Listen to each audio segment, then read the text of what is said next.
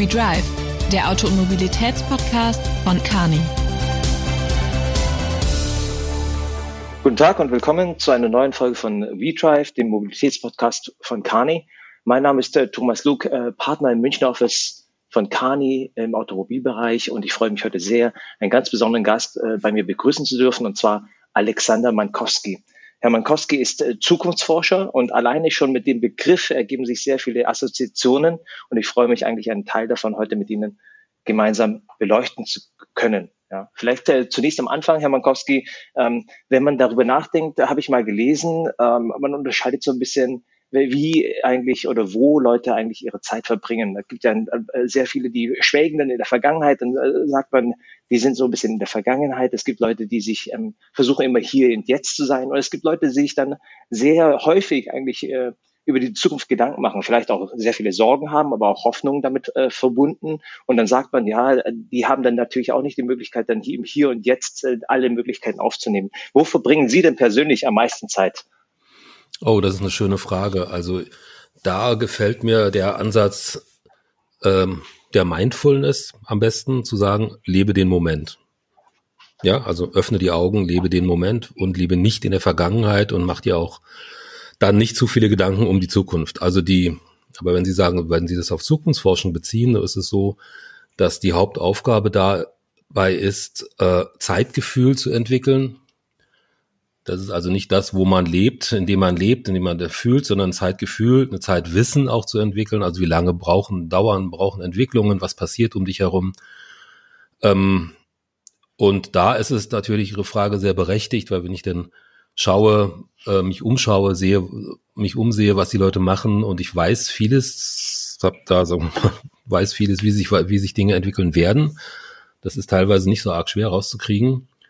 Ähm, dann äh, ja, es ist schon, also ich lebe nicht in den News, sagen wir mal, ja, also die höre ich eher nicht, wenn das Ihre Frage Ja, aber Sie sind jetzt, äh, aber ab, absolut, äh, das machen, man versucht ja so ein bisschen auch äh, den Noise, also den Geräuschpegel so ein bisschen rauszunehmen und dann immer noch direkt in der Situation ja. zu sein. Also heute dürfen wir Sie also intensiv jetzt voller Mindfulness bei uns begrüßen. Ähm, Zukunftsforschung das hat ja für Unternehmen eine reichweite, äh, eine weitreichende Bedeutung. Äh, alleine, wenn man sich vor Augen hält, ne? wenn, wenn man eine Unternehmensbewertung durchführt, dann gibt's ja die ersten zwei, drei Jahre, die projiziert man so ein bisschen und dann ist ein großer Restwert eines Unternehmens oder auch bei Startups, die am Anfang ja überhaupt gar kein Geld verdienen und dennoch einen sehr hohen Unternehmenswert haben. Das ist ja alles die Zukunftsmusik, die dann irgendwann mal spielt eine Rolle spielt äh, und die dann den Wert eigentlich des Unternehmens sehr stark beeinflusst. Ja, das ist genauso auch äh, hier jetzt in ähm, all den Investorenveranstaltungen, die man da durchführt. Da wird ja dann Blick äh, auf die Zukunft gelenkt. Ähm, wir hatten äh, Tesla hat ja auch kürzlich wieder den Battery Day. Da wird auch wieder in, in die Zukunft gesprochen. Ähm, was macht einen erfolgreichen Zukunftsforscher aus? aus Ihrer ja. Sicht? Und äh, wie hängt Ihre Arbeit eigentlich damit zusammen, dass der Daimler sozusagen eine Position hat als äh, Zukunftsforschung? Ähm, die Arbeit eines Zukunftsforschers darf man jetzt auch nicht überschätzen. Ja, das ist das, dass man halt Zeitgefühl ins Unternehmen hineinbringt und Impulse setzen kann. Ja, da endet das dann aber auch. Das heißt, also ich kann sagen, also von meiner Perspektive aus kann ich sagen, ey, die, was jetzt die wesentlich wichtigste Bewegung, also die alles überrollende Bewegung sein wird, ist die Klimaerwärmung, ja. Und entsprechend muss der das und kann das als Impuls natürlich nicht neu jetzt, aber schon länger auch einbringen. Oder die Automatisierung, dass halt das Lenkrad irgendwann verschwindet, immer weiter verschwindet wird, das kann ich einbringen und dass das Impuls setzen, wie damals im Forschungsauto am besten idealerweise oder jetzt mit dem Showcar, den, was für den Avatar hatten, den Vision Avatar, wenn den googeln will, das ist ein ganz hübsches, hübsches Showcar geworden, was einen Weg öffnet in die Biosphäre, ja, also die Biosphäre wird relevant, die Biologie wird relevant, Biotech wird relevant. Also sowas kann ich als Impulse einbringen, aber dann natürlich das Unternehmen selber ist ja ein marktwirtschaftlich äh, in der Marktwirtschaft befindliches Unternehmen, ja, also man überschätzt da die Gestaltungs, den Gestaltungsraum natürlich. Ähm, es ist eine Aktiengesellschaft, das heißt, was denn die, was denn die Entscheider mit diesen Impulsen machen, ist eine andere Sache dann. Ja, also ich sehe es mehr, ich sehe so ein Unternehmen, also ein großes gerade wie wie Daimler auch äh, ist, mit sehr vielen Menschen, unterschiedlichen Menschen, unterschiedlichen Talenten, mehr so eine Art wie eine Art Garten sozusagen. Ja, das macht alles vor sich hin und ich kann Impulse setzen. Wie die Leute das aufnehmen dann, Wie lange das dauert, wie das vergemeinschaftet wird, ist eine andere Frage. Und ähm, ich habe mir natürlich Avatar äh, gestern tatsächlich auf YouTube auch mal angeschaut. Ne? Ist wirklich sehr beeindruckend oder auch irgendwie ja. äh, ähm, sehr, sehr weit in der Zukunft liegend, aber ähm, es hat was, ja. Also es ist wirklich spannend, sich das mal anzuschauen. Ähm, was funktioniert denn auf Basis Ihrer langjährigen Erfahrung? Ne? Ich habe jetzt ähm, auch einige ähm, ähm, Interviews von Ihnen äh, durchgearbeitet. Das, die waren vor 10, 15 Jahren. Jetzt werde ich natürlich all die, all die Thesen von damals nochmal aufwärmen und gucken, was, äh, was jetzt richtig war oder was, wo Sie falsch gelegen haben. Nein, das machen wir natürlich nicht. Aber ähm, aus Ihrer Erfahrung heraus, was funktioniert denn im Bereich der Zukunftsforschung gut und was sind Themen, die wir mit der Zukunftsforschung eigentlich gar nicht erst angehen sollten, weil die einfach keinen Sinn machen und äh, für keinen hilfreich sind? Hm. Ja, erstmal das andere. Ich fände es ganz gut, wenn man das mal überprüft. Also ich selber überprüfe das schon auch. Ja, was habe ich damals gesagt? Das habe ich in alten Unterlagen äh, gesagt. Also, oder wie waren die Fragen? Was habe ich geantwortet vor 20 Jahren, als es um die Elektrifizierung ging? Ja, das weiß ich schon noch. Ja, also insofern ähm, ist das schon relevant. Man muss sich auch selber prüfen. Ja, weil mein, und wo haben Sie denn mal komplett, äh, wo haben Sie mal da komplett falsch gelegen? Wo, äh, wo war etwas, wo Sie sagen, hier, das war jetzt überhaupt nicht gut? Und wo war etwas ganz besonders gut, wo Sie sagen, hier, das haben Sie doch recht, recht gut hinbekommen, obwohl ein Großteil vielleicht ganz andere Meinung war? Ja, komplett falsch habe ich gelegen, weil ich, ich dachte, dass, dass die, also jetzt vor Corona, dass die Fluglinien viel schneller, also diese Massenfluggesellschaft, ja, dass das viel schneller endet. Ja, aufgrund der gerade Klimaerwärmung, die, die Verschmutzung, die, die, die, äh, der äh, Preisdruck, den die haben mit dem Öl und ähnliches mehr, dem Kerosin, da habe ich ganz falsch gelegen. Das war immer noch ein Aufstieg danach. Ja. Ähm, äh, richtig, also richtig gelegen habe, am, am Anfang war natürlich die, war die Automatisierung, ja, die Digitalisierung, das ist ja klar, wobei halt meine Perspektive für selbstfahrende Fahrzeug war immer 2035, 2040, also nicht jetzt gleich zack sofort, ja. ja. Ähm, das war relevant, dann eine gut, ja, dann auch der Wandel der, der Wandel der Mobilität, der Wandel der Gesellschaft auch, dass einerseits ein Fahrzeug, wenn ein eigenes Fahrzeug wird, immer Statussymbol bleiben. Ja, also stand, stand nicht ganz gegen die Mehrheit, die immer gesagt hat, nein, die Leute wollen das nicht mehr, aber jetzt sehen wir eigentlich nur Fahrzeuge draußen, die Statussymbole sind. Ja, jetzt sind sie elektrischen Fahrzeuge in China werden zum Statussymbol. Das hat mir sehr viel Ärger Absolut. eingebracht, dieses zu sagen, ja. Ähm, okay. Also man muss so ein bisschen, ich finde, ein bisschen Selbstreflexion ist äh, ganz, ganz relevant. Also nicht ein bisschen, sondern häufig, was man gesagt hat. Aber jetzt, Sie hatten noch eine andere Frage. Ja eine andere Anmerkung. Genau. Was, äh, äh was kann man mit Zukunftsforschung, was funktioniert gut, ja, und was ist eigentlich, äh, was man nicht mit der Zukunftsforschung beantworten sollte, aber was gar nicht das Ziel der Zukunftsforschung ist. Weil ich glaube, da gibt es auch natürlich unterschiedliche, äh, unterschiedliche ja. Vorstellungen. Ne? Also ich könnte ja, mir als erstes, ich habe vorhin gerade gescherzt ne, und habe gesagt, als erstes fragen wir mal die Lottozahlen ab, ja, für die nächsten ja, zwei Jahren und so. Sinn, äh, nee. glaube aber nicht, dass das zielführend ist, ne? Nee, das ist nicht zielführend. Natürlich Ereignisse kann keiner vorhersagen. Was man aber vorhersagen kann, was relativ einfach ist, sind technische Entwicklungen ja, die, die massenwirksam werden. Warum? Technische Entwicklungen sind sehr langsam. Also wir sind uns alle gewöhnt an Reden von Disruption und ah, so schnell, aber wir sind wahnsinnig langsam. Wir, also aus menschlicher Perspektive langsam, wenn man sich anguckt, wie lange es dauert, irgendeine Sache, irgendeine Technologie über den, über das Konzeptphase in die, also über die Forschung, Technologie, Konzeptphase dann wirklich in, in die Welt zu bringen, da gehen Dekaden schnell ins Land. Ja, also auch wenn wir uns das herrliche ja. iPhone angucken, uns immer gesagt, ah, das hat die Welt verändert und so weiter. Die Computertechnologie, die drinsteckt, ist über 40 Jahre alt. Ja, die Chips, die funktionieren immer noch genauso, die Leute programmieren immer noch genauso, alle programmieren immer, immer noch wie wild, ja. Also es ist, das ist ein, ein rasender Stillstand in vielerlei Hinsicht. Also das geht leicht. Was sich viel schneller und abrupter ändern kann natürlich, ist der kulturelle und soziale Kontext. Ja, der gesellschaftliche. Das heißt, also wie der Fall der Mauer, ja, plötzlich ist sie weg. Ja? Das ging dann in Wochen, also rasant. Äh, diese, diese, diese, also diese, diese Umschichtungen, die können äh, sehr radikal sein und das wird, wird häufig unterschätzt. Also überschätzt wird die Geschwindigkeit der Technologieentwicklung, unterschätzt wird die äh, Gewalt auch, die da drin steckt und, und, und der sozialen Änderung, der kulturellen Umdeutung der Welt. Das ist sehr interessant, weil ähm, man sieht ja häufiger dann auch die, die ganzen äh, Tech-Talks und dann, wie sich dann irgendwie die Rechenleistung auf den Chips dann explosiv äh, ähm, sozusagen entwickelt, wie dann die ganze Connectivity irgendwie auch explosiv zugenommen hat, die ganzen Datenraten und so weiter. Und äh, dennoch sagen sie eigentlich, dass die technische Entwicklung immer noch eigentlich eher langsamer voranschreitet, als, äh, als man äh, das im, in der Gesellschaft so ein bisschen wahrnehmen möchte. Ja, sehr. Es werden halt, denn wird gerne mit Zahlen um sich geschmissen, ja, und gesagt, es wird, sagen wir mal, 100 Milliarden, Trilliarden mehr Daten äh, um, die Welt geschickt, als auch, als, als was weiß ich in den Bibliotheken steht. Aber was sind es für Daten? Es sind Katzenfilme. Ja, oder es sind Spiele. Das heißt, die haben mit der Bibliothek der Welt nichts zu tun. Und das andere ist, ja, gerade bei der Computerei gibt es, gibt es seit, ähm, also seit dem, seit dem Zweiten Weltkrieg ungefähr, also 50er, 60er Jahren, gibt es keine Revolution mehr. Ja, also keine, es gibt keine neuen Chips, hm, sowas. Das einzig relativ neue ist, ist, ist Quantum Computing, aber das ist auch nicht so neu. Das ist auch schon 20 Jahre her, dass, dass darüber geredet wurde und äh, die Forschung.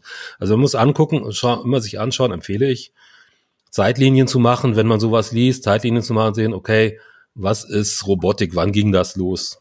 Ja, was hat sich wirklich ja, geändert ja. und was ist nur einfach äh, bunter, schneller, billiger, besser geworden, ja. Wenn Sie jetzt zum Beispiel gerade die, die, die, das Digitale anschauen, da ist es so, dass durch die pure Masseträgheit heute, ja, ein neuer Chip im Massenmarkt einfach nur inkompatibel wäre. Ja, das heißt, da, da ist die Innovationskraft auf die Rechenzentren, die sogenannte Cloud, verlagert. Dort können sie neue Chips bauen. Aber auch diese Chips, die sie bauen, heute und das, das nichts Neues in Ansatz, sind immer noch nach dem gleichen Muster gebaut, wie sie zu Turings Zeiten aufgebaut wurden. Schritt für Schritt für Schritt. Das geht nur so schnell, dass wir das nicht mehr merken, aber eigentlich sind es alles Batch-Files. Ja.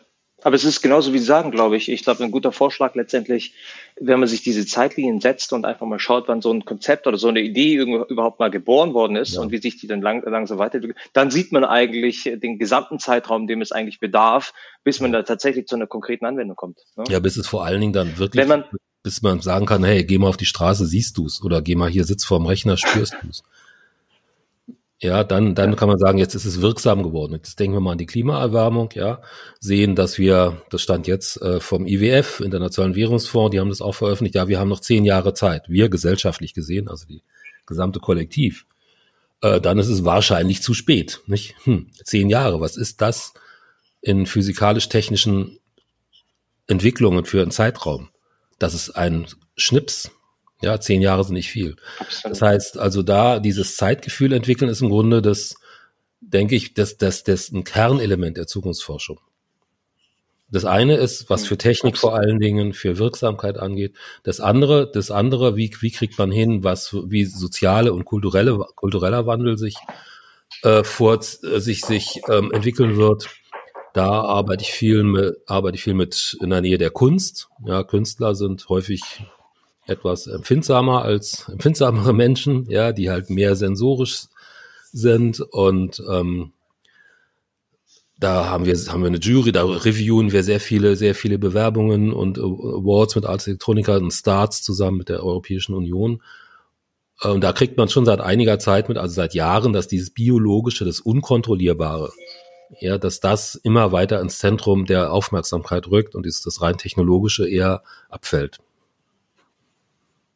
Und, und ja, hat sich das, äh, also das finde ich extrem spannend. Also letztendlich die, die äh, letztendlich diese zwei Entwicklungen. Einerseits die technische Entwicklung und dann eigentlich die gesellschaftliche Entwicklung ähm, äh, der, der Umwelt.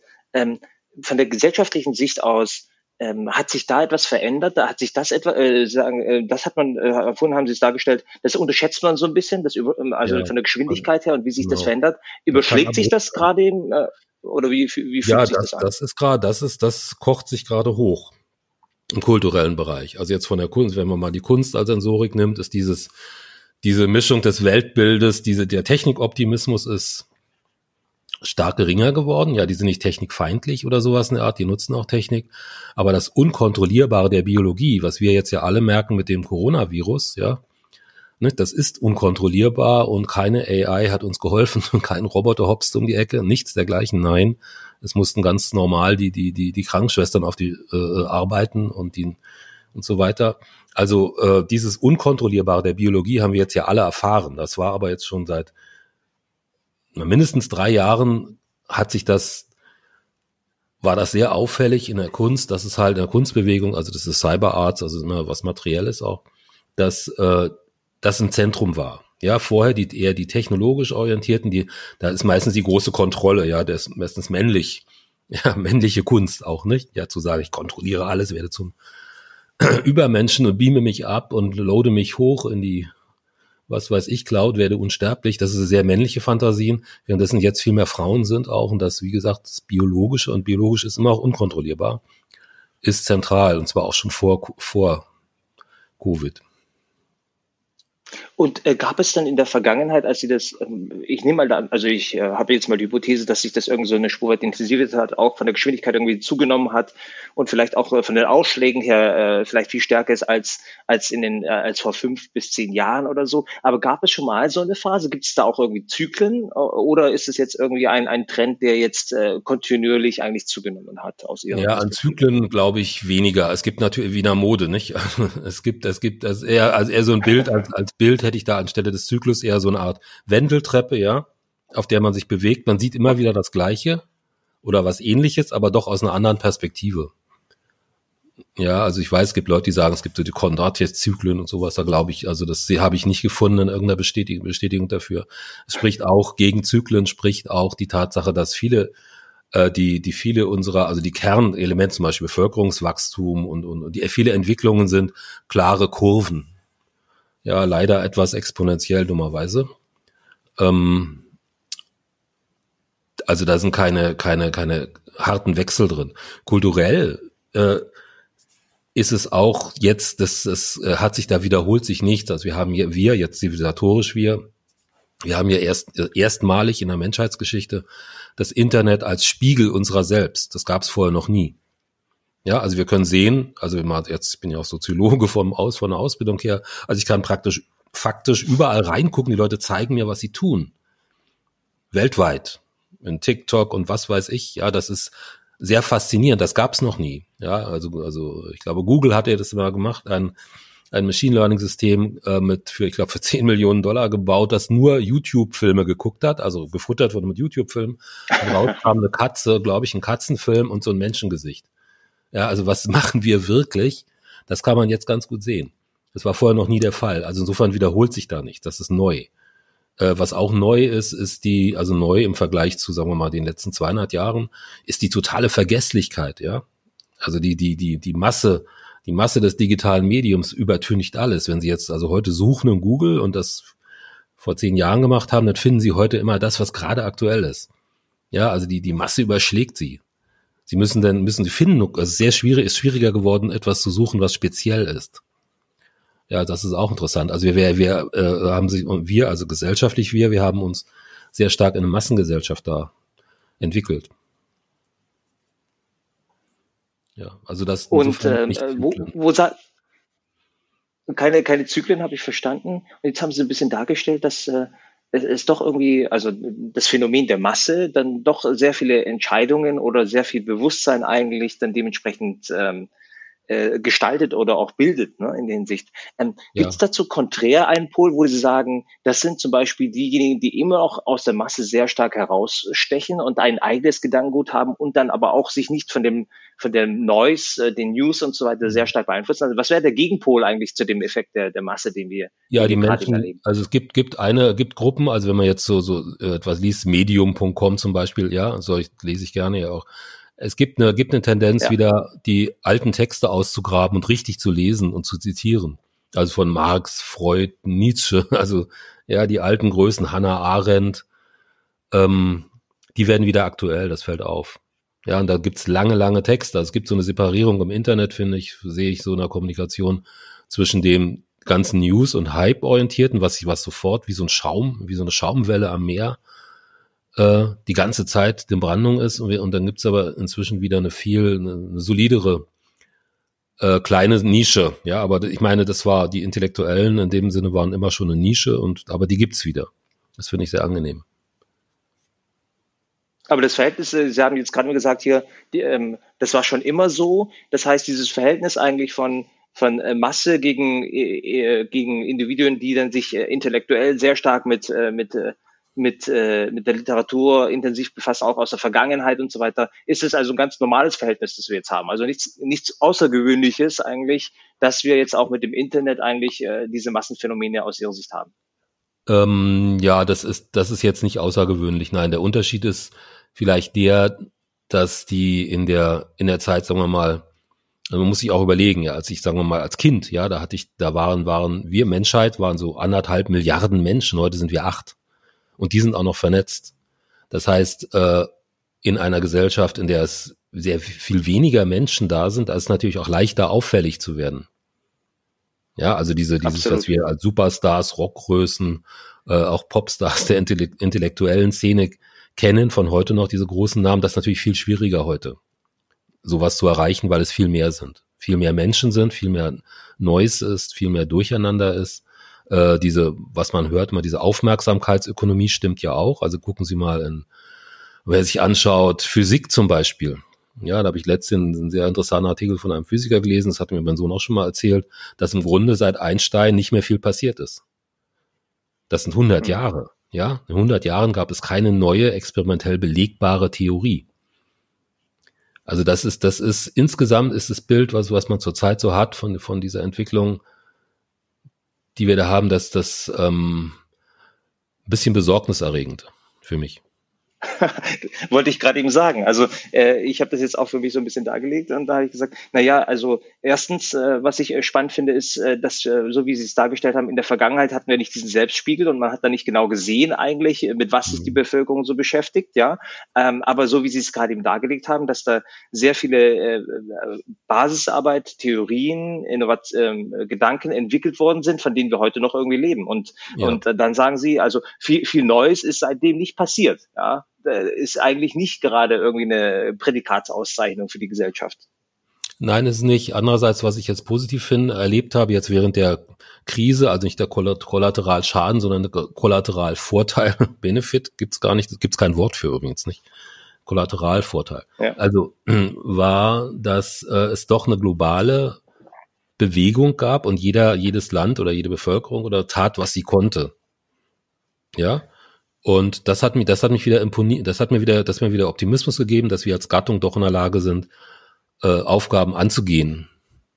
Das fand ich sehr positiv. Und ich meine, wenn ich jetzt anschaue, jetzt wenn ich weggehe von Covid und wieder schaue bei der Klimaerwärmung, wir sammeln dort Technologien, Konzepte, Forschungseinrichtungen, Pilotprojekte, um zu sehen, was ist eigentlich unsere, äh, was können wir eigentlich tun, ja, wir jetzt auch als Industrie tun, um CO2 aus der Atmosphäre zu holen. Ähm, und da gibt es schon ziemlich viel. Ja, also da wird sehr viele Menschen arbeiten daran. Ja, es ist nur nicht so auffällig, ja, wie das vielleicht, wie es sein sollte.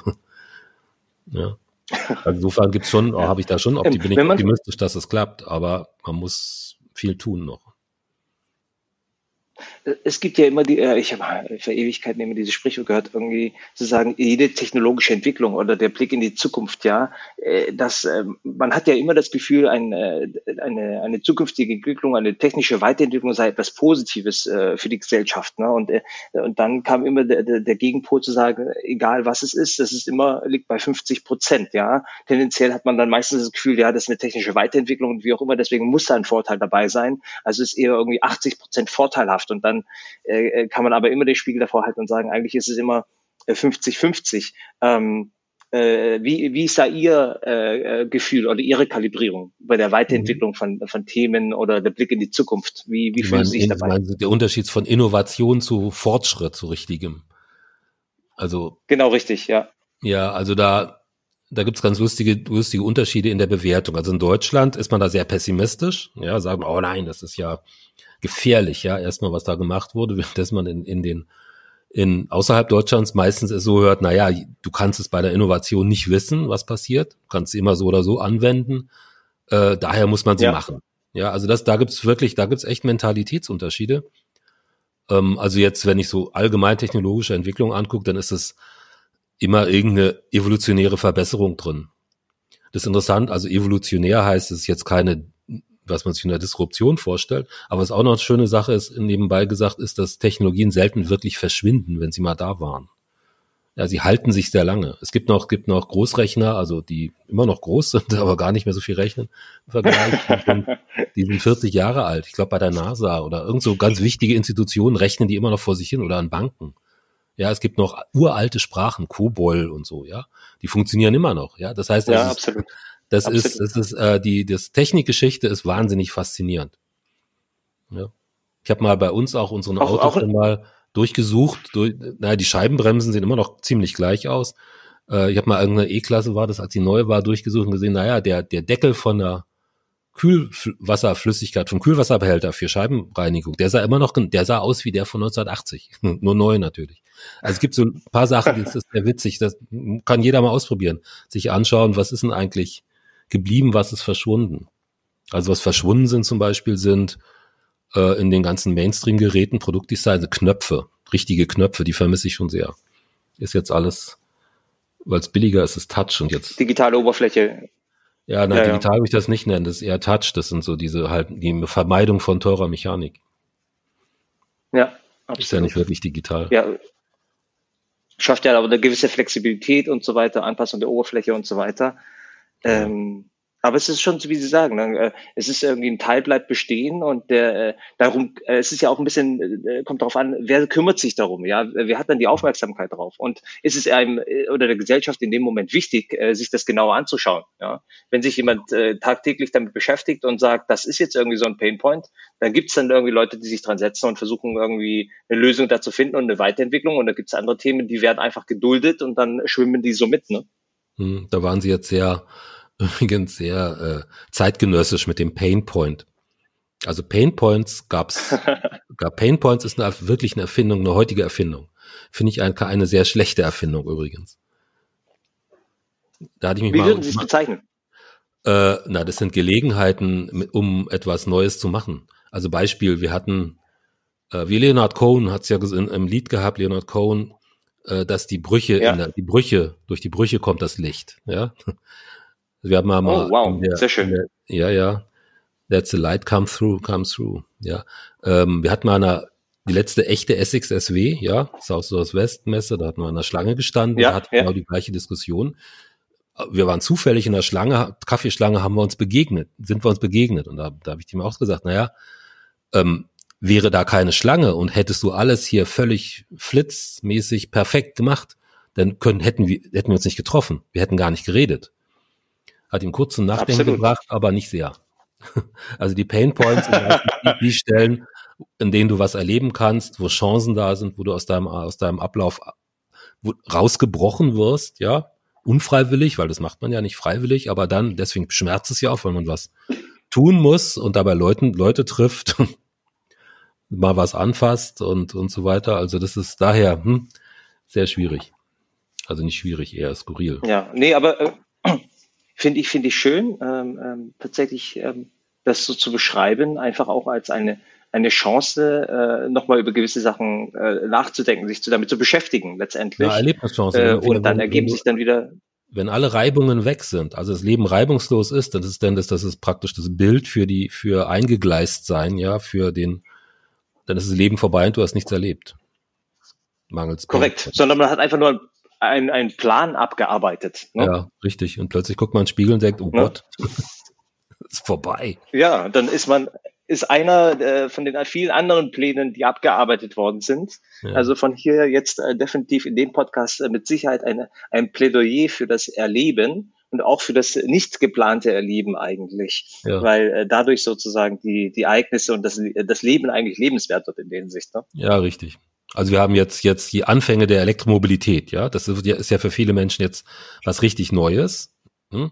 Und äh, also jetzt funktioniert, jetzt kommen ja die richtig die ganzen professionellen Autos raus. Aber am Anfang war das natürlich so sehr, sehr ähm, oder ist teilweise noch auf in einer sehr, äh, wie soll ich sagen, experimentellen Phase, weil keiner weiß so genau, was das ist und wie man damit umgeht und so. Und dann gibt's, da gab's ja diese tollen Berichte von den Leuten, die da losgefahren sind und unheimlich viele andere Leute kennenlernten, weil sie nach Strom fragen mussten. Und plötzlich war die Reise ein Abenteuer und sie haben richtig was zu schreiben gehabt. Sie werden sich ihr Leben lang dran erinnern. Und zwar positiv.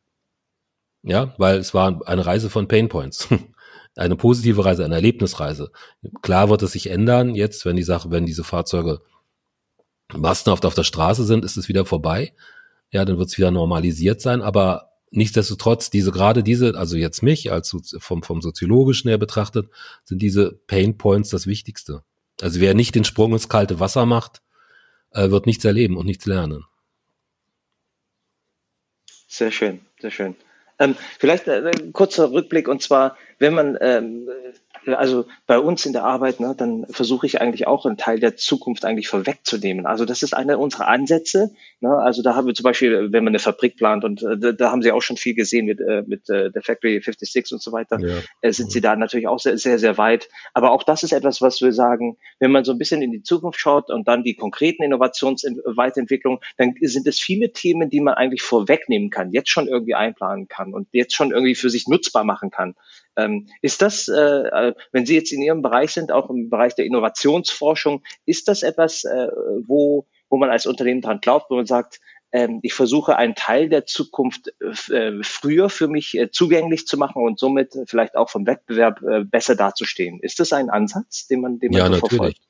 Ja, natürlich. Das halt, das sind die die äh, Innovationstreiber. Das heißt, wir haben ja eine von der Inno-Werkstatt bis zu den Showcars. Also am besten sind diese am, am geeignetsten sind natürlich Showcars wie das Avatar-Fahrzeug, in dem man Sachen durchführen kann, anfassbar machen kann, vorführen kann.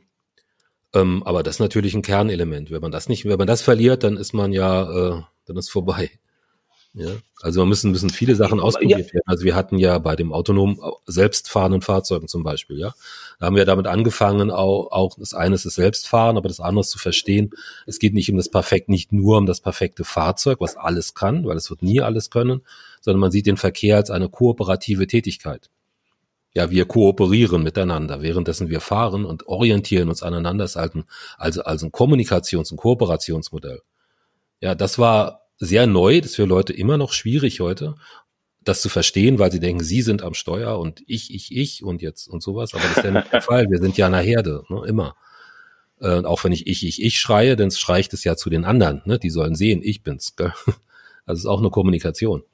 Ähm, und darauf, darauf, daraufhin Modelle zu entwerfen, die, die, mit denen das Fahrzeug, das automatisierte Fahrzeug, in dem keiner drin, in dem keiner am Steuer sitzt, den anderen so weit zu, zu kommuniziert, dass die, dass die Verkehrsteilnehmer außenrum dieses Fahrzeug verstehen und sich darauf einstellen können. Ja, das ist etwas, was ist noch nicht auf der Straße zu finden. Äh, aber der Gedankengang ist da. Wir haben Konzeptfahrzeuge aufgebaut und es wird jetzt, ich denke mal, fünf bis zehn Jahre dauern und dann wird diese, wird es, wird es sichtbar werden für viele Menschen. Ja, also solche Sachen, das muss man, muss man natürlich dann treiben. Ja, also wenn ein Gedanke neu ist und man alle ein belächeln, wie zum Beispiel zu sagen, Mobilität ist eine kooperative Angelegenheit, guck mal auf die Straße runter. Das hab ich mal im TÜV mal gemacht, schon mal oben in dem Hochhaus, ja. Und ich habe denen das auch gesagt, das Mobilität ist Kooperation. Dann, nö, ich kooperiere, kooperiere nicht, ich bin immer Erster. Ja. Aber das Wort Erster sagt ja schon, er kooperiert, weil er will ja, erzählt ja die anderen hinter sich. Ähm, da haben wir dann vom Balkon runtergeguckt und dann fiel ihnen das auch wie Schuppen von den Augen, die kooperieren. Ja, die achten aufeinander. Sonst wird's gar nicht gehen. So, und jetzt, das heißt, man guckt weg von der, von dem Auto, von dem automatisierten Fahrzeug als allwissende Monade, ja, die, die alles können soll, dahin zu einem Teil in einem, in einem kooperativen System. Ist ein völlig anderer Ansatz. Ähm, äh, aber meiner Meinung nach der erfolgreiche. Oder ein, eine notwendige Zutat zu der, zu dem Versuch, ein alles könnendes Fahrzeug zu bauen. Also solche Gedanken sind das, ja. Sie, Sie da muss man vorarbeiten. Das sagen Sie jetzt, äh, das sagen Sie jetzt so direkt, dass man sagt eigentlich, man muss sich, es lohnt sich, äh, sich mit der Zukunft zu beschäftigen. Auch als ja. wirtschaftliches Unternehmen ist es äh, wichtig, weil das irgendwie tatsächlich einen Unterschied macht. Ähm, einen enormen Wettbewerbsvorteil und vielleicht auch eine gewisse Existenzberechtigung in der Hinsicht. Aber es gibt ja auch Unternehmen, die, die sagen einfach, ähm, ich schaue mir an, in welche Richtung das geht. Und wenn sich dann so eine Nische auftut und die dann etabliert ist, ähm, dann versuche ich da irgendwie äh, Service und Produktdienstleistungen anzubieten, die ähm, extrem günstig sind dann von, von, von, von, der, von Leistung. Also es gibt schon andere äh, ja, klar, Unternehmensmodelle. Viele, viele andere, viele andere, andere äh, Ansätze. Aber ich meine, man muss trotzdem gucken, was man, was ist das eigene Unternehmen im Kern. Ja, und dann kann man daraus die, kann man daraus passende Impulse entwerfen dazu. Also passende Impulse entwickeln. Absolut. Ja, also so ist es schon. Aber wie gesagt, ist eine Marktwirtschaft, das heißt, man muss sich immer am Wettbewerb orientieren. Man ist auch, auch die Marktwirtschaft ist sehr, ein sehr kooperatives Modell, ähnlich wie der Verkehr. In dem Sinne, als dass man nicht alleine ist. Also man kann sich nicht sagen, manchmal wird ja gesagt, die Firmen sollen das und das bauen. Ähm, schön gesagt, aber es muss auch jemand kaufen. Das heißt also, der Wettbewerb ist natürlich sehr relevant, in dem das Ganze stattfindet. Das ist vollkommen richtig. Ne? Also es ist immer auch schwierig, äh, wenn man am Kunden vorbei entwickelt. Ja, dann hat man mhm. natürlich auch äh, nichts gewonnen in der Hinsicht. Ne? Ja, genau. Da gab es auch mal einen ähm, Industriedesigner, ne? da hat er äh, auch das Maya-Prinzip entwickelt. Ne? Und er sagte irgendwie, das most advanced but uh, yet acceptable. Ne? Also letztendlich auch nochmal vom Kunden dann dennoch akzeptiert. Ne? Ja, klar. Ich meine, andererseits ist es so, ähm, würde ich so nicht sagen, äh, weil akzeptiert klingt ja so, als, als sei es, naja, sieht ja schrecklich aus, aber äh, ich kann doch drin sitzen oder so. Man muss ja auch Wünsche erwecken. Also wieder das berühmte iPhone als Beispiel, das hat sich keiner gewünscht, ja. Es war plötzlich da. Und es hat, hat, hat, hat Wünsche, die, also Bedürfnisse oder, oder Gelüste, sagen wir fast schon, erfüllt, die noch keine materielle Entsprechung hatten. Und wenn man das gelingt, also eine materielle Entsprechung als Produkt oder Service auch, auch zu, zu schaffen, zu Wünschen, die in der Luft liegen, dann hat man, finde ich, einen guten, gute Arbeit geleistet. Dann ist es wahrscheinlich wirklich hervorragend, ehrlicherweise. Ja, ja wenn, wenn, wenn Sie, äh, wenn, wenn man darüber nachdenkt, äh, vielleicht auch industrieübergreifend, also nicht unbedingt Automobil, aber äh, gibt es da äh, Unternehmen, äh, wo Sie sagen, die machen das besonders gut oder die haben Sie mehrfach überrascht mit dem, wie Sie äh, so etwas tatsächlich äh, realisiert haben? Ähm, ja, kleinere vor allen Dingen allerdings, ja, die man jetzt vielleicht gar nicht so kennt. Also so auch, also jetzt hier in der Biotech zum Beispiel, äh, Ginkgo Works, die fand ich sehr beeindruckend, ja. Ähm, wie sie sich, die, wie sie okay. sich dem Thema genähert haben, weil das ja auch mal ein bisschen kritisch gesehen wird. Ähm, oder jetzt hier Climeworks mit dem Klima. Ähm, also kleinere eher. Also bei den ganz Großen, die sind ja meistens richtig in der Marktwirtschaft drinne und äh, oder hängen genau an einem aller Tesla mit, mit Elon Musk, ja, an einem Mann. ja, äh, das ist, das ist nicht so. Also mich interessieren mehr die kleineren, die sich wirklich mit äh, Biotech zum Beispiel jetzt auch beschäftigen oder mit dem Klima beschäftigen, wie die das machen. Ja, wie die da rangehen. Weil das ja, das ist ja jetzt im Grunde das Entscheidende, was zu, was zu tun ist.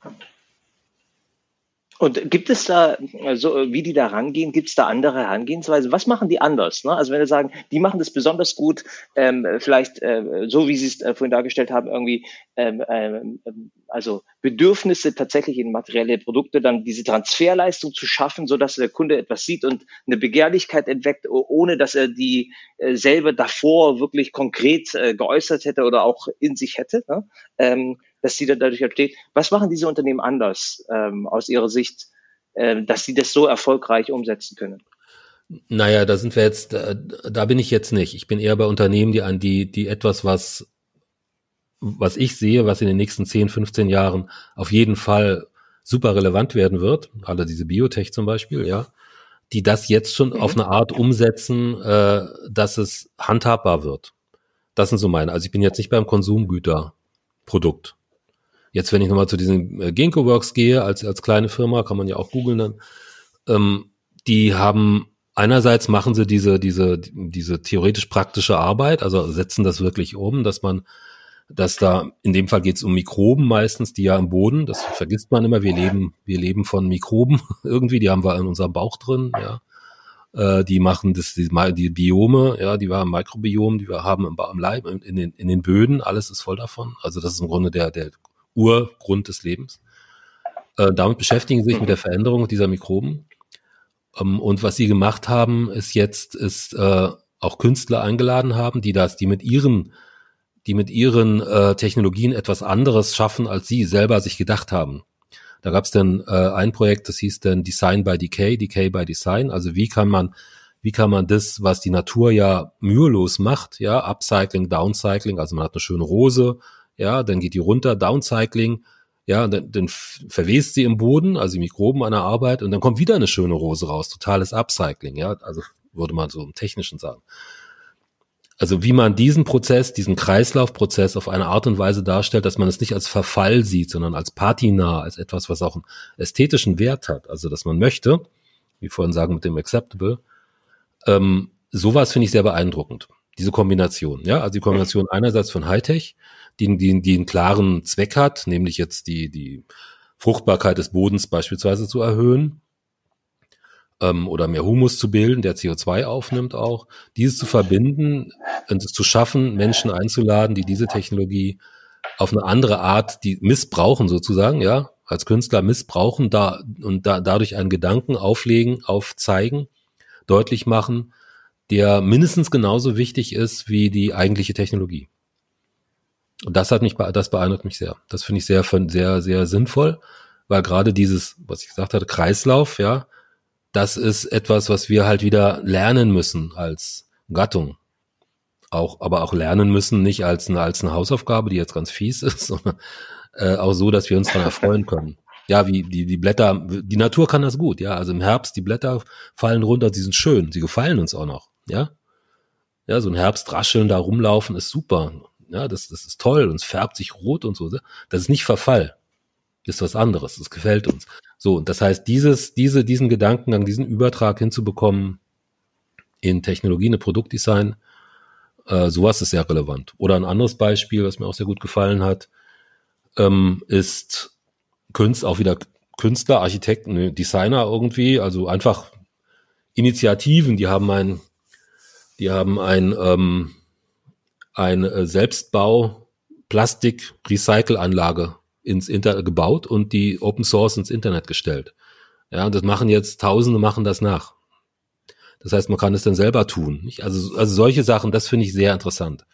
Ja, also ich bin jetzt nicht bei Konsumprodukten gleich. Also es geht mehr um diesen Impuls. Also wie werden, wie werden Verstanden. Impulse ausgeformt? Also nicht nur aufgeschrieben, sagen, was ja häufig ist, sagen, macht mal, wir brauchen Kreislaufwirtschaft, toll, toll, das schreiben viele, aber das auch wirklich mal zeigen. Ja, das ist toll. Da sind Sie so ein bisschen auf, ähm, ähm, ich habe das Gefühl, das ist so ein bisschen auch eine Entdeckungsreise, ne, auch für Sie, ne, dass Sie sagen hier, ja. Sie schauen sich vielleicht äh, Themen an, die andere als, ähm, wo, die nicht beleuchtet sind, die nicht im Fokus stehen. Und dann gehen ja, Sie genau, da rein und schauen sich das an. Finden, weil die, oh, oh. Ja. Ja, es geht um weiße Flecken auf der Landkarte, da haben Sie genau recht ist ganz relevant, äh, weil was der Mainstream sagt, dann steht dann in der Zeitung immer noch, ja, AI wird alles lösen und hier passt das und jetzt kommt der Roboter und Ethik und moralische Maschinen. Das ist so der Trommel, der Trommelschlag der, der Masse, ja, der Massenmedien irgendwie. Das ist, das hat keinerlei Substanz. Das hat, das ist sinnlos darüber, also es ist sinnlos, ja, sagen wir es mal einfach so. Nicht? Das wird nur bearbeitet auch und alle regen sich auf oder regen sich wieder ab. Äh, aber zu schauen, was sind denn die wirklichen Punkte?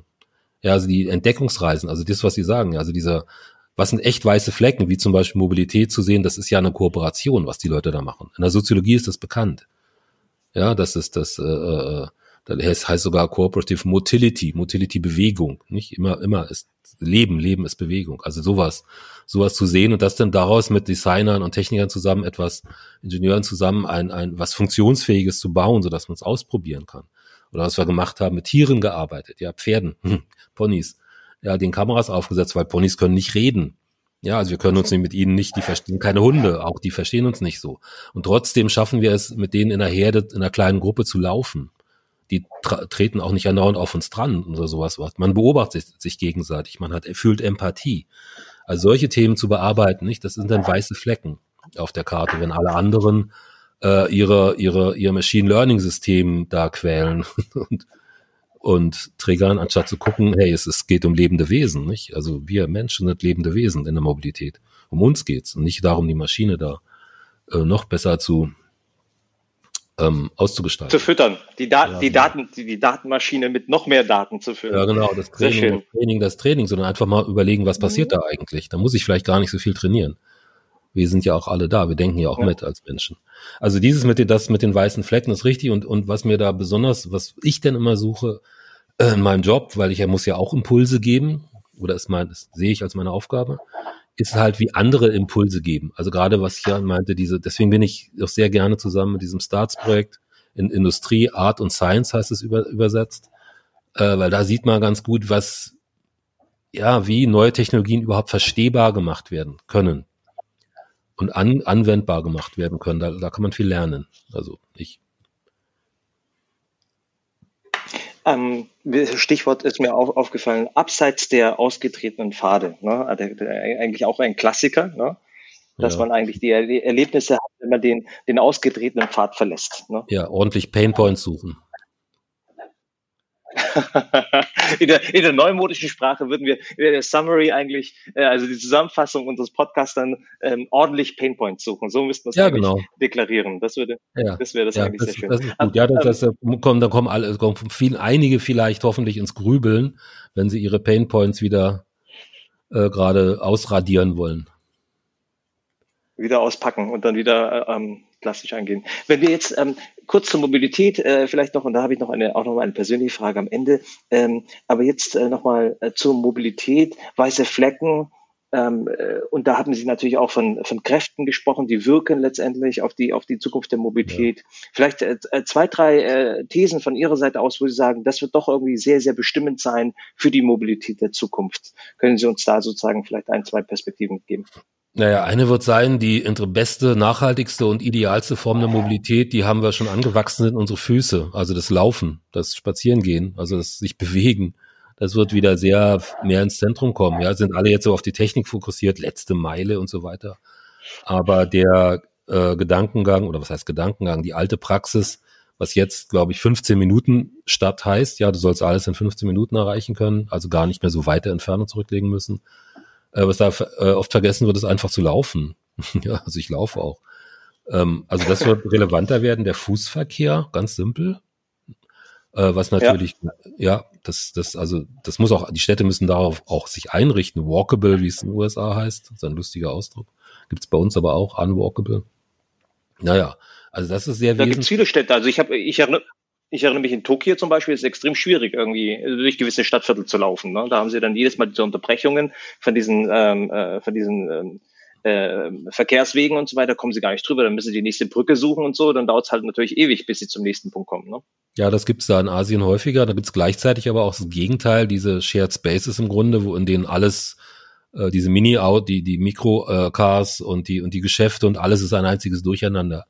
Ja, also da gibt's, ich weiß schon, das andere sind diese Shanghai, so, so Übergänge nicht, da muss man dann eine halbe Stunde laufen, um über, über die Straße zu kommen. Das ist richtig, ja. Also Fußverkehr, also der Vorrang auch des Fußverkehrs, das einfach des Gehens, ja. Ich denke, das wird, also hier in Berlin ist es relativ perfekt, das sieht man jetzt auch, ja. Äh, auch für Kinder ist das sehr gut, die haben einen Platz und können sicher sich bewegen. Also der Shared Space, ja, also der geteilte Raum, ich denke, das wird ein Konzept sein, was sich allmählich äh, als Erfolgskonzept durchsetzen wird in den Städten. Ja, also dass man das nicht mehr separiert und ich sage, hey, hier ist die Straße jetzt musst du eine halbe Stunde laufen, bis du auf die andere Seite kommst, sondern die Fahrzeuge müssen auch, die, die da, die dann da noch sind, die müssen dann auch sich anhalten können oder sich anders bewegen, sodass die Menschen koop, also zusammen hm, diese Mobilität erledigen können, auch aus, auch aus äh, Geschäftsgründen, ja, also dass der, der dieser öffn dieser knappe Platz in den Städten besser genutzt werden kann. Also Marktplatz, ja, dass du halt den verschieden nutzen kannst und nicht einfach jetzt wie festgebaut, das ist eine Straße und fertig, eine Leitplanken und fertig. Ja, also wenn man sich anschaut historisch, es gab den Marktplatz, das war zum Durchgangsverkehr, das war aber auch Markt, das war Versammlungsfläche, das war für war für Cafés, das gefällt uns heute noch. Ja, also fahren gerne ja, alle nach das ist also, gucken das an. Ja, also ja, das, das ist ja so ein bisschen, dass Sie sagen, diese, die, mhm.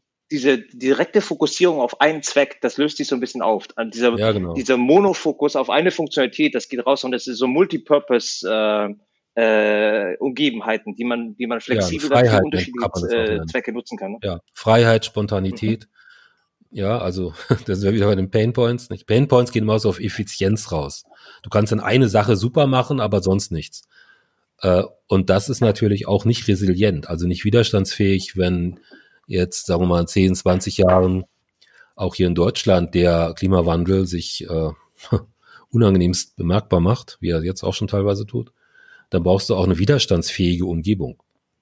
Ja, das heißt, äh, die muss universell sein. Du musst reagieren können auf, äh, auf Ereignisse.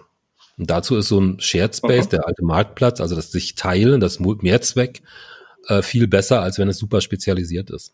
Also das ist das, ist das zweite Absolut. Thema. Ja, also das erste wieder ganz normal, komm zu deinem Körper zurück, lauf mal was. Das zweite ist ähm, dieses, dieses, diese, diese universellen Plätze. Da kann natürlich Automatisierung, also da können sehr viele technologische Entwicklungen einen tollen Beitrag leisten, die auch nötig sind dann.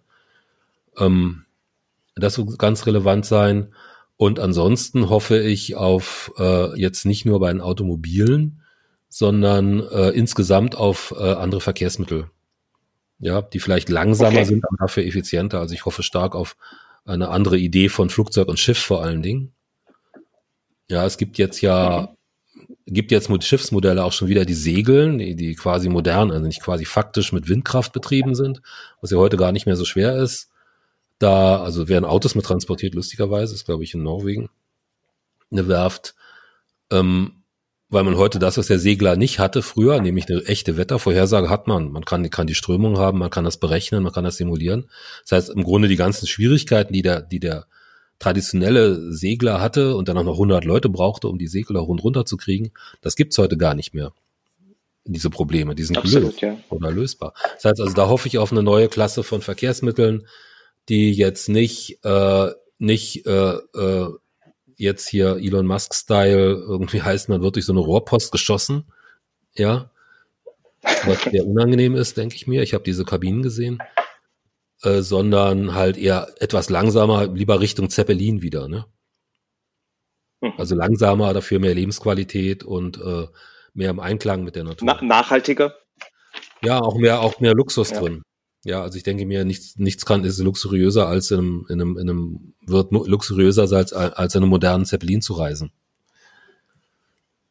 Zwar langsam, aber du hast einen richtigen Tisch und das Gewicht spielt nicht so eine Rolle. Also, also solche Verkehrsmittel. Gehört ja auch dazu, Luxus ist ja auch so ein bisschen, dass man die Zeit sozusagen auch äh, verstreichen lassen darf, ne? dass man die auch ja. so eine Spur weit, ich sage, äh, äh, ne? also es gehört dazu, also all die äh, Tätigkeiten oder die Aktivitäten, die man eigentlich mit Luxus verbindet, sind ja auch ein, ein, ein, ein Zeitcommitment ne? und äh, damit ja, umzugehen. Ne? Ja, sie haben selten so. was mit Effizienz ja. zu tun. Genau, genau, richtig. Ja, also Luxus ist ich habe jetzt auch nochmal irgendwie so. was? Luxus ist häufig eine Ansammlung von Painpoints. Ne? Also wenn Sie mal überlegen, Sie gehen. Ja, aber genau, genau das Gegenteil davon. ja, Sie gehen, na, warte, Sie gehen in ein High-End-Restaurant, ja? Und vergleichen das mal mit einem, mit einem offenen Buffet, all you can eat. So. Sie müssen, ah, sie fängt an, der erste Paintball, Sie müssen warten. Hm? Sie kommt, der Grober kommt nicht gleich, ja? Also Sie können nicht sich ins Buffet stürzen, da ist nämlich keins. So, das zweite ist, der fragt Sie lauter Sachen, die Sie nicht wissen. Ja, sie müssen da sich irgendwie gut benehmen. Sie müssen sich anders bekleiden, vielleicht unbequem sogar, damit es gut aussieht und so weiter und so fort. Alles Painpoints. So, und das macht den Luxus dann aus, wenn es richtig gemacht ist. Das Gegenteil dazu, in Jogginghosen ans kalte, ans, ans All-You-Can-Eat-Buffet zu stürzen. Keiner stört sie, sie können essen, so viel sie wollen, keiner fragt, sie sind sofort satt. Ja, also so, da haben wir die zwei Welten. Also da bin ich mehr auf der Luxusseite. Sehr schön. Wunderbar. Jetzt habe ich auch noch mal ein paar, paar Thesen mitgebracht, insbesondere bei der Mobilität. Ähm, nichts Besonderes, aber vielleicht können Sie auch noch mal äh, mhm. davon sprechen. Sie hatten es vorhin auch angedeutet, also das Ganze mit dem Sharing, da hatte ich äh, auch noch etwas kritischen Ton äh, herausgehört. Und ähm, ist äh, klar, dass äh, also einer der, der Sätze, den wir haben, ist irgendwie so, ähm, ich habe es auch äh, das letzte Mal erwähnt, irgendwie so vom Craft Beer zum Craft Car. Ja, also die Individualisierung, den Ausdruck des Einzelnen, ja. aber auch, dass das äh, Fahrzeug dann immer noch Statussymbol ist. Also selbst wenn ich wenn ich dann eine Multipurpose-Kapsel habe, ja, die man die man sich da vorstellen kann, ähm, ja, selbst dann ist es so, dass ich gerne da wird und, ja jeder ich, umso mehr Kopf. möchte ich da auch meine, meine eigene Kapsel haben, ne? Naja, klar, also die, die Auto, die, das Selbstfahrenden, die Automatisierung, Teilautomatisierung, da können Sie ein Micro-Home sich auf Ihre Räder stellen und wen Sie da einladen zu sich, der, also wenn Sie da jemand einladen zu sich in dieses, in diese Kapsel hinein oder in dieses Fahrzeug hinein, ist ja wie ein Wohnmobil. Derjenige sieht ja dann Ihren kompletten Geschmack. Ja, Sie äußern sich ja, äußern sich ja total, ja, wenn es da drin weil es äh, deutsche Eiche ist, dann sieht das, sieht das halt so aus, nicht? Und andere macht es mal alles schwarz-weiß, sieht das halt auch so aus. Also das heißt, dieser Status des Fahrzeuges, der jetzt außen ist, mehr die Außenhaut, ja, der wird sich ausweiten auf das Innenleben. Ja, nur nochmal zum, zum, zum, zum äh, was Status ist. Status heißt ja nur, ich kommuniziere mich selbst nach außen, zu anderen hin. Ja, und wie Watzlawick sagte, der berühmteste Axiom der Kommunikation, du kannst nicht nicht kommunizieren. Das heißt, du kannst nie etwas machen, ohne deinen Status auszudrücken. Wird dir nicht gelingen. Ja, wenn du dich ganz grau kleidest, werden alle sagen, hey, der Grau, warum macht der das? Ja? Und sofort hast du deinen Status. Lässt sich nicht, es geht nicht. So, also nicht, du kannst nicht nicht kommunizieren, dass natürlich ein, ein Fahrzeug, ein Auto im öffentlichen Raum stattfindet. Auch ein, auch ein geschertes Fahrzeug wird im öffentlichen, ist im öffentlichen Raum, auch ein geschertes Fahrrad ist im öffentlichen Raum, äh, ist damit immer eine Kommunikation des Status. Du wirst also genau gucken, was du dir auswählst. Selbst die Maos, Mao Zedongs Uniformen in der Roten Armee und ähnliches mehr, die hatten alle kleine Unterschiede. Gab sie in unterschiedlichen Stoffen. Ja, und wer sich mal Fotos anschaut von Schuluniformen, die ja genau den Status vermeiden so, sollen in USA und sich die Fotos ganz genau anguckt, wird feststellen, alle ändern eine Kleinigkeit dran. Die sind Klar. nie ganz gleich. Klar. Irgendwas wird gefummelt. Ja, klein, aber immerhin. Insofern. Und wenn dann sozusagen können Sie das unterschreiben. Und das heißt aber auch, wenn, wenn man sagt, äh, die Fahrzeuge werden immer mehr eine, eine Erweiterung des natürlichen Lebensraumes und man möchte ja. die Zeit im Fahrzeug noch individueller verbringen und so weiter, dann wird das so sein, dass sozusagen äh, das weiterhin Ausdruck äh, des eigenen Statuses ist und es wird auch weiterhin so sein, dass man dann auch eigentlich sagt, ich möchte jedes Mal sozusagen meine spezielle Kapsel für mich haben. Ne? Ja, das, das ist unterschiedlich. Das, äh, ob es wirklich die eigene Kapsel ist, immer äh, das wird ganz, ganz, wird davon abhängen von Lebensumständen. Also wenn ich zwei Kinder, kleine Kinder habe und, und vielleicht jetzt auch ein Homeoffice wird dann normaler sein, dann werde ich sicherlich meine eigene wollen, weil ich da finde ich meine Schnuller, die richtigen unterm Sitz. Ähm, aber naja, klar, ne? Äh, aber in anderen Fällen wird das nicht so sein. Aber man wird dann auch dieses, diese, diese geteilte, also diese, diese Kurzzeitmiete nenne ich es mal, ja, guck mal, vom Sharing mal weg, ist ja kein echtes Teilen, ist ja Kurzzeitmiete. Also diese Kurzzeitmiete, da werde ich mir schon das mieten, ja. was mir gefällt. Also was zu mir passt, wo ich auch sagen kann, hey, wenn ich damit äh, äh, mich bewege, dann bin ich der, der ich bin und alle sehen das. So rum. Mhm.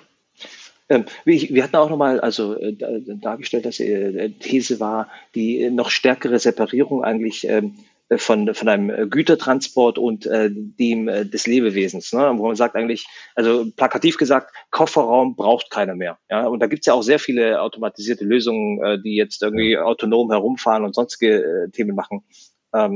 Genau. Und dann hätte man ja sozusagen mehr Möglichkeiten, diesen Raum, der ja immer noch begrenzt ist, dann sozusagen noch individueller oder noch umfassender auszuschalten. Ja, wobei, also das mit dem Kofferraum, das, das, das, es gibt Menschen, die werden das absolut brauchen. Naja, es gibt, also es gibt Charaktere, die haben immer eine Kramkiste. die Sammler. äh, also zu sagen, der Kofferraum, also sie brauchen das. Also es gibt, gucken Sie mal auf die Straße, da sehen Sie heute, was man übrigens auch ein Unterschied, was man so wenigen auffällt. Wenn Sie heute anschauen auf der Straße, sehen Sie Leute mit riesen Rucksäcken unterwegs, ja, ähm, was vor 30 Jahren nicht der Fall war, ja. Aber heute haben, haben die alle ihren Kofferraum dabei. Äh, und wenn man mal in denen, gab es ein Kunstprojekt auch wieder, ja, South to Southwest, da hat einer, äh, ich glaube von hunderten von Leuten, die haben das ausgepackt, was sie dabei haben, die haben das alles gemacht, der hat das fotografisch dokumentiert. Und da drin waren Lebenswelten. Ja. Also von, Nadel, von Nadel und Faden, Wolle zu, zu, zu, zu, zu Mehrzweck, also war sehr weiblich, sehr, sehr sortiert nach Männlein, Weiblein übrigens, ähm, bis zu, das Beste fand ich ein, schon bereits gelesenes, ausgelesenes Taschenbuch für den Totalnotfall. Ja, Strom fällt aus, dein Handy ist aus, alles ist aus. Und dann kannst du ein Buch, wo du weißt, es hat ein Happy End. Du kennst das schon, nochmal lesen. Ja, also so Safety, so Sicherheits, Sicherheits, ähm, Sicherheitseinstellung, also Sicherheitsverf also es gab sehr, sehr viele Sachen, ganz toll. Also daher denke ich, den Kofferraum, ähm, also der Rucksack, das muss irgendwo hin. Also wer einen Koffer, das glaube ich insofern. die Realität spricht dagegen. Gegen das Kofferraum. Und äh, da, da ist es ja in der Tat so, dass man eigentlich sehr viele Sachen auch mit sich herumschleppt, die eigentlich keinen funktionalen, direkten funktionalen Wert haben, sondern so wie Sie ja. gesagt haben, das ist eigentlich wieder so ein Ausdruck meiner selbst oder Ausdruck ja. dessen, wer ich gerne sein möchte, ähm, aber hat nichts mit der Funktion zu tun. Ne? Die Funktion nee, könnte man ja sauber ausgliedern. Wir haben auch genau. mal, wir haben auch die mal Funktion könnte man ja sauber ausgliedern. Ne? Ja, ja, wir haben schon einen Workshop gemacht mal auf der äh, Republika, ja, zu Reiseritualen. Das war ähnlich das, was macht man eigentlich, nicht? Also wenn man verreist an diesen absurden Dingen, Hand, Handreichungen. Da haben sie es dann rausgeschmissen, weil jeder, denn weil wir die Zeit überschritten hatten, aber da hatten so 20, 30 Leute haben das alles erzählt. Und jeder hat das. Ja, jeder macht ein paar absurde Sachen. Also die einen vom, vom Kuscheltier mitnehmen bis zu, bei mir zum Beispiel, ich muss mir, ich hatte immer den, also dass ich viel gereist bin, dann immer den Antrieb, da wo ich war, da musste ich mir eine Flasche Wein und was zu essen kaufen können. Also nicht in der Hotelbar, sondern draußen. Ja, dann fühlte ich mich angekommen. Konnte sehr schwierig sein, ja, in Las Vegas oder so oder in Tokio und nicht das hinzukriegen. Aber es war total relevant. Es war, und es war, ist mir dann auch erst klar geworden, das ist ja irrational, nicht total irrational. Ja, aber da, so, da gab's, Wieder ein Painpoint. Ja, ja, genau. Ich habe mir den Painpoint reingezogen, danach wusste ich aber auch, wo ich bin. ja. Zum Beispiel, ja, ne, das ist schon gut, wenn man dann im 7-Eleven irgendwie den mal geschafft hat, den zu finden und zu sieht, okay, was gibt's denn da alles und nichts davon will ich haben, ähm, dann, dann weiß man, man ist in den USA. Ja, das ist, ähm, oder ja, also das, das, das, ja, richtig. Also insofern dieses, diesen Kofferraum wird es garantiert geben. In irgendeiner Weise, ob man den dann auf dem Rücken hat oder ob man den dann automatisiert, der hinter einem herrollert, was ja natürlich nett wäre, oder vor einem herrollert, je nachdem. Ähm, oder was gebracht wird, ist, ist eine andere Sache, aber dieses, dieses individuelle, also jemand, wer ein Auto hat, ja, ein eigenes, ja, und länger das fährt, und es verkauft. Der sollte ja. ja, wenn er vor dem Verkauf mal ausschütteln und ausräumen. Was man da alles findet, ist schon eine Lebensgeschichte immer. Absolut. Absolut. Wunderbar. Wir sind auch schon nahezu ähm, am Ende der Zeit. Ich würde jetzt noch gerne eine Frage stellen und äh, insgesamt, wie gesagt, muss, muss ich mich wahrscheinlich auch bei den Zuhörern äh, entschuldigen, weil es in der Tat jetzt nicht besonders effizient und, äh, und fokussiert war, sondern tatsächlich eine Reise der Painpoints, die wir heute durchlaufen haben.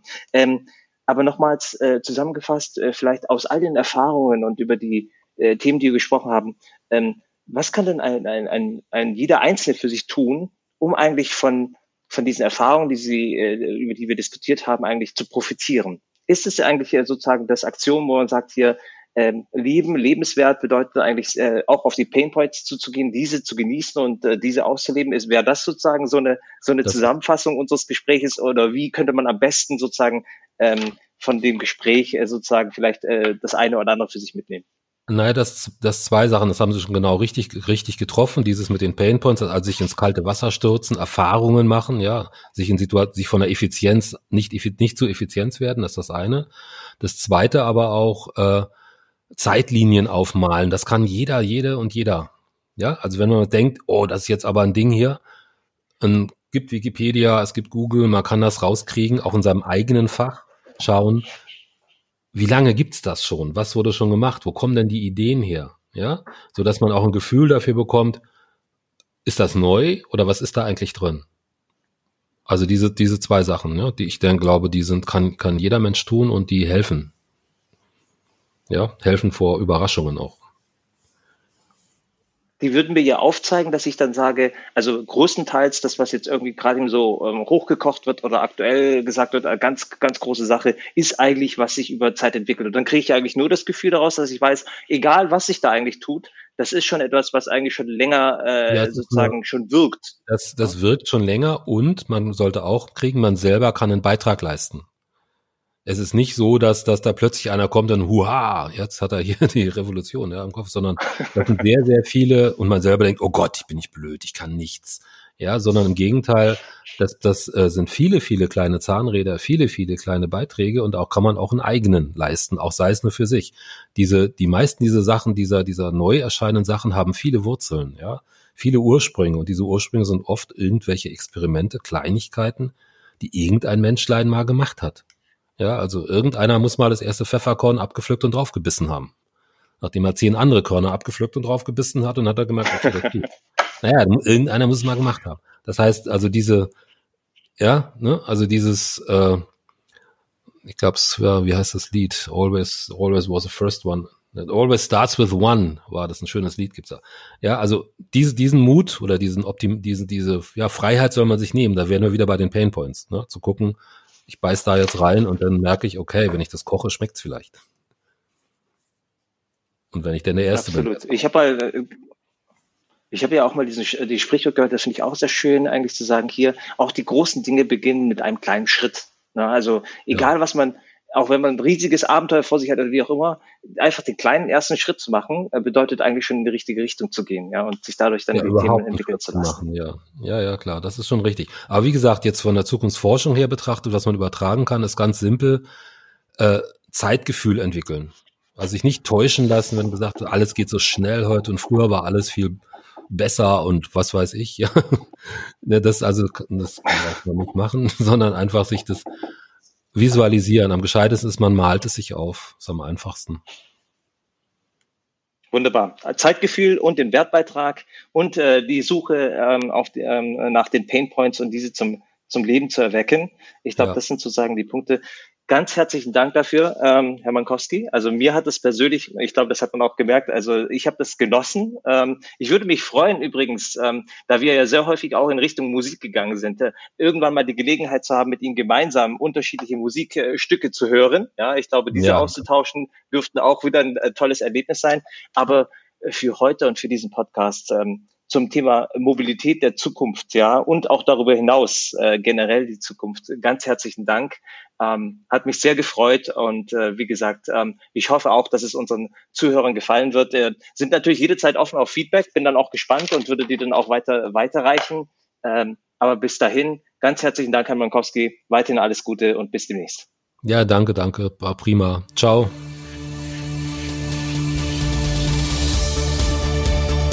We Drive, der Auto- und Mobilitätspodcast von Carney.